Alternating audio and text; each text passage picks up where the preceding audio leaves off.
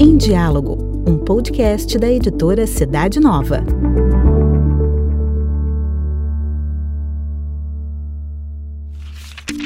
Começa agora o Cidade Nova em Rede, um bate-papo sobre temas da atualidade com a redação da revista Cidade Nova. A cada dois anos, o brasileiro vai às urnas.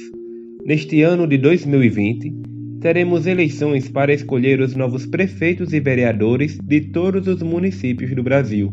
Por causa da pandemia da Covid-19, o primeiro turno das eleições foi adiado para 15 de novembro pelo Congresso Nacional. Mas sabemos que antes das eleições temos ainda o período de campanha, quando somos bombardeados por propostas de vários candidatos, cada um querendo conquistar o nosso precioso voto. Independentemente de a campanha ser presencial nas ruas ou virtual nas redes sociais, outro elemento comum nesse período, infelizmente, são as discussões, as amizades desfeitas e muitas vezes a falta de diálogo, que nos impede de enxergar o pensamento do outro. No Cidade Nova em Rede deste mês, conversamos com Sérgio Prévide, que é ex-presidente do Movimento Político pela Unidade no Brasil, que é ligado ao movimento dos focolares e é também ex-prefeito de Itu, cidade do interior do estado de São Paulo. Ele vai falar sobre o diálogo na política e sobre a necessidade de sermos eleitores fraternos e cidadãos fraternos. Sérgio, bem-vindo ao podcast Em Diálogo. Minha primeira pergunta é: como viver o período eleitoral numa perspectiva da fraternidade, considerando que grupos rivais vão às ruas e às mídias para defender os próprios projetos e programas? Bem, o período eleitoral ele é uma parte da democracia, né? Democracia é, participativa, sobretudo, né? A democracia representativa, como é o caso nosso aqui do, do Brasil, ela não é não, não, não, é, não é tudo, né? Ela é uma parte, uma parte importante, uma parte muito importante, que requer uma responsabilidade muito grande na questão do voto. Então, o que, o que, que ocorre é, numa campanha? O que tem ocorrido ultimamente na campanha? Sempre as campanhas eleitorais, elas, elas é, costumam se dar é, diante de uma polarização. E os meios de comunicação, é, sobretudo as empresas de marketing e tudo, eles é, intensificaram nos últimos tempos essa questão da polarização. Eles transformaram a polaridade em polarização. A polaridade, ela faz parte da política. Ela é, inclusive, necessária que é justamente a diversidade. A política, é, ela não é um, não existe um único pensamento. A diversidade de pensamentos é uma grande riqueza da política. É, isso seria a essência da política, é, digamos, a boa política. Então você tem a polaridade, que são os projetos, que são as ideias, né? partindo sempre da seguinte: as ideologias elas se juntam num partido político, né? Em, em, alguns partidos, de acordo com a semelhança dessas ideologias, e esses partidos políticos disputam a eleição para concretizar a política pública ou as políticas públicas na construção do bem comum. Então, isso seria a meta é, principal da política, né? Estar a serviço da cidade na construção do bem comum. Então, a, a, a polaridade, ela é uma, uma exigência dessa disputa. É necessário, é justamente ali que você coloca o ponto de vista. Ao transformar em polarização, a, as eleições viraram um grande produto mercadológico. Então, é uma deformação das eleições. Então, como é que se faz? Assim como se vende um, uma garrafa de um refrigerante, se vende um, uma cerveja, se vende um produto de limpeza, se vende também a imagem de um político. É a mesma regra. Então, é, como que se dá essa campanha? Esses, essas grandes empresas, elas fazem uma pesquisa, vê exatamente que, que perfil tem que ter esse candidato, né? É, quais são os assuntos que mais é, estão borbulhando, estão no, no contexto atual, né? E qual é o contraponto para desconstruir a imagem do adversário. Então, mais do que construir a própria imagem, trabalha-se na desconstrução do outro. Então, isso daqui se tornou palatável para a, a, a política. Então, às vezes você é, ouve de uma pessoa dizer: ah, mas não está tendo graça a política esse ano, a eleição esse ano. Mas desde quando uma eleição tem que ter graça? Ela tem que ter responsabilidade, não graça. Né? Que isso não é um teatro, mas foi transformado num teatro, um jogo de futebol, né? onde é, tem ganhadores e perdedores, quando uma eleição devia ter só ganhadores. A pessoa foi escolhida para realizar o bem comum. Então, qual é o, o, o papel de uma pessoa, de um cidadão fraterno? O cidadão fraterno, ele parte de tratar o outro como irmão. Essa é a, a principal característica de um cidadão fraterno. Né? Então, ao momento que ele trata o outro como irmão, ele ama profundamente o outro, inclusive o adversário, é, o outro, o vizinho. Então, ele não vota pensando em si, ele deve votar pensando na coletividade. Né? Então, é um pouco diferente o voto fraterno do voto não fraterno. O voto não fraterno, ele vota para atender às suas próprias necessidades. O voto fraterno, ele vota também pelas suas necessidades, mas, sobretudo, pela necessidade do coletivo. Então, aquilo que é o projeto comum. Por isso que é uma grande responsabilidade. Ele vai conhecer o plano, o plano de governo, o plano de trabalho desses candidatos, e vai ver aquele que mais se aproxima da realização do bem comum. Então, esse é o voto fraterno, é o voto que trabalha não para um partido político, não para uma ideologia, nem menos para um candidato.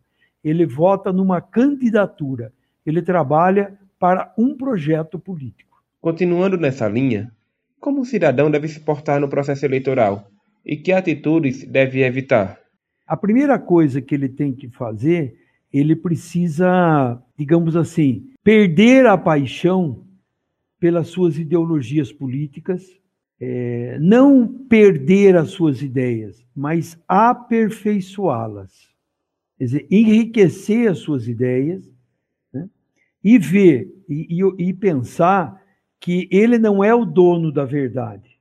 Não é o pensamento meu que é o melhor de todos. Então, esse cidadão, ele deve promover na comunidade, para enriquecimento próprio e da comunidade, o diálogo. Isso é um ponto fundamental numa eleição.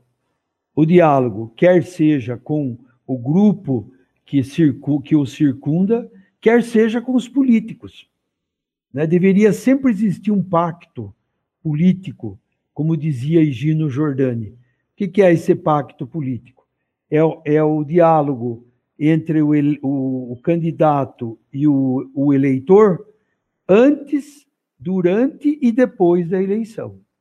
Então, qual é onde deve estar atento esse esse esse eleitor?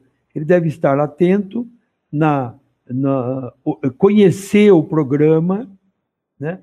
não ficar preso à sua paixão política, como ele tem uma paixão por um clube de futebol, ele tem uma paixão por um, por um artista, tal. Não, esse voto não pode ser um voto é, apaixonado. É, como sabemos, a paixão ela atrapalha um pouco a razão. Normalmente a paixão ela neutraliza a razão né? Isso ocorre muito em paixão de amor, assim, de namoro, tal. Às vezes a pessoa não é a pessoa adequada, mas aquela pessoa, aquele jovem, aquela jovem está apaixonada. Então ele fica cego muitas vezes. Então isso é um primeiro passo, né? A gente eliminar da, da, das eleições a questão da paixão. Depois, procurar estar aberto para as, as outras ideias, para enriquecer as suas próprias ideias, está aberto para ouvir todas as partes, para poder formar uma opinião para declinar o seu voto. Então, essa é a grande atenção. E os meios de comunicação, eles deveriam ser esse canal, não de produzir um produto legal, um produto bacana, tal, para ser vendido, mas escancarar a verdade daquele projeto político. Então há, de uma certa forma, o eleitor desatento, aquele que, digamos assim, é, não está nem aí com a situação, né? Na hora eu, eu decido lá qualquer um que eu vote é a mesma coisa, tal. E existe por outro lado a intenção de, de que o eleitor não preste muito atenção para não raciocinar muito. Ele recebe tudo envelopado, tudo prontinho, para que a decisão do voto dele seja o, o menos racional possível, seja o mais emotivo, o mais é, apaixonado possível.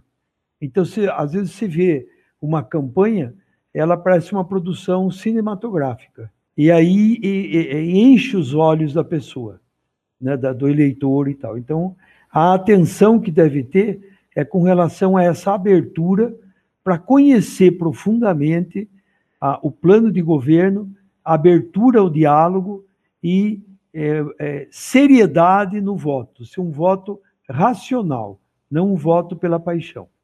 Sobre essa questão das campanhas que são realmente cinematográficas, né, né, campanhas que investem altos valores e tudo mais. A gente sabe que é uma realidade que é complicada também, no sentido de que hoje você vê muita gente que ganha eleição por causa do investimento que recebe na campanha. É possível vencer uma campanha, principalmente nas cidades, pensando nessas eleições municipais? É possível vencer uma campanha sem investir tanto na imagem do próprio candidato? Eu acho muito difícil. Muito difícil. Porque é o seguinte: a concorrência faz isso. Então, hoje se mede muito a eleição pelo. Muito embora a legislação ela é, trouxe um equilíbrio financeiro. A nova legislação, é, os valores estão é, determinados, o, o volume de gasto. Mas nós temos que reconhecer que ainda é, isso daí não está totalmente sendo cumprido. Ainda existe é, muitos subterfúgios nessas leis, né? várias maneiras ainda de fazer outros tipos de recurso na campanha que mede a possibilidade de ganhar ou não, de vencer as eleições, pelo montante de recurso que é aplicado. Então, isso é uma deformação das eleições é bastante difícil. Tem a questão do marketing, que é o investimento aí, é, é, vai do, do, quanto se pode pagar pelo, pela qualidade da produção e o tempo. Por isso que os candidatos ao executivo, eles se juntam em partidos para ter o maior tempo possível. Então, você tendo um produto, um bom produto, digamos assim, o que é o bom produto? é uma pessoa que, que fala bem, ele se expõe bem na televisão e tal. Ele é um produto bom para ser vendido. Então, primeiro se escolhe quem tem essas qualidades e daí se investe nesse produto. Né? Então, é, eu vejo assim, é, com o incremento dessa parte da comunicação, é, ainda prevalece a questão do, dos recursos. Então, isso é uma é, realmente é uma deficiência ainda da nossa legislação. A campanha deveria ser é, igual para todos, quer dizer, todos terem o mesmo tempo, o mesmo tempo, né? ter aquele modelo padrão de apresentação, e, e aí deveria ser usar todos os meios, sobretudo as, as mídias sociais, que hoje é, é mais ainda atrativa do que a televisão, né? Televisão aberta, sobretudo, mas que ele tem ali ele tem tempo para colocar, expor o seu produto sem imagens externas.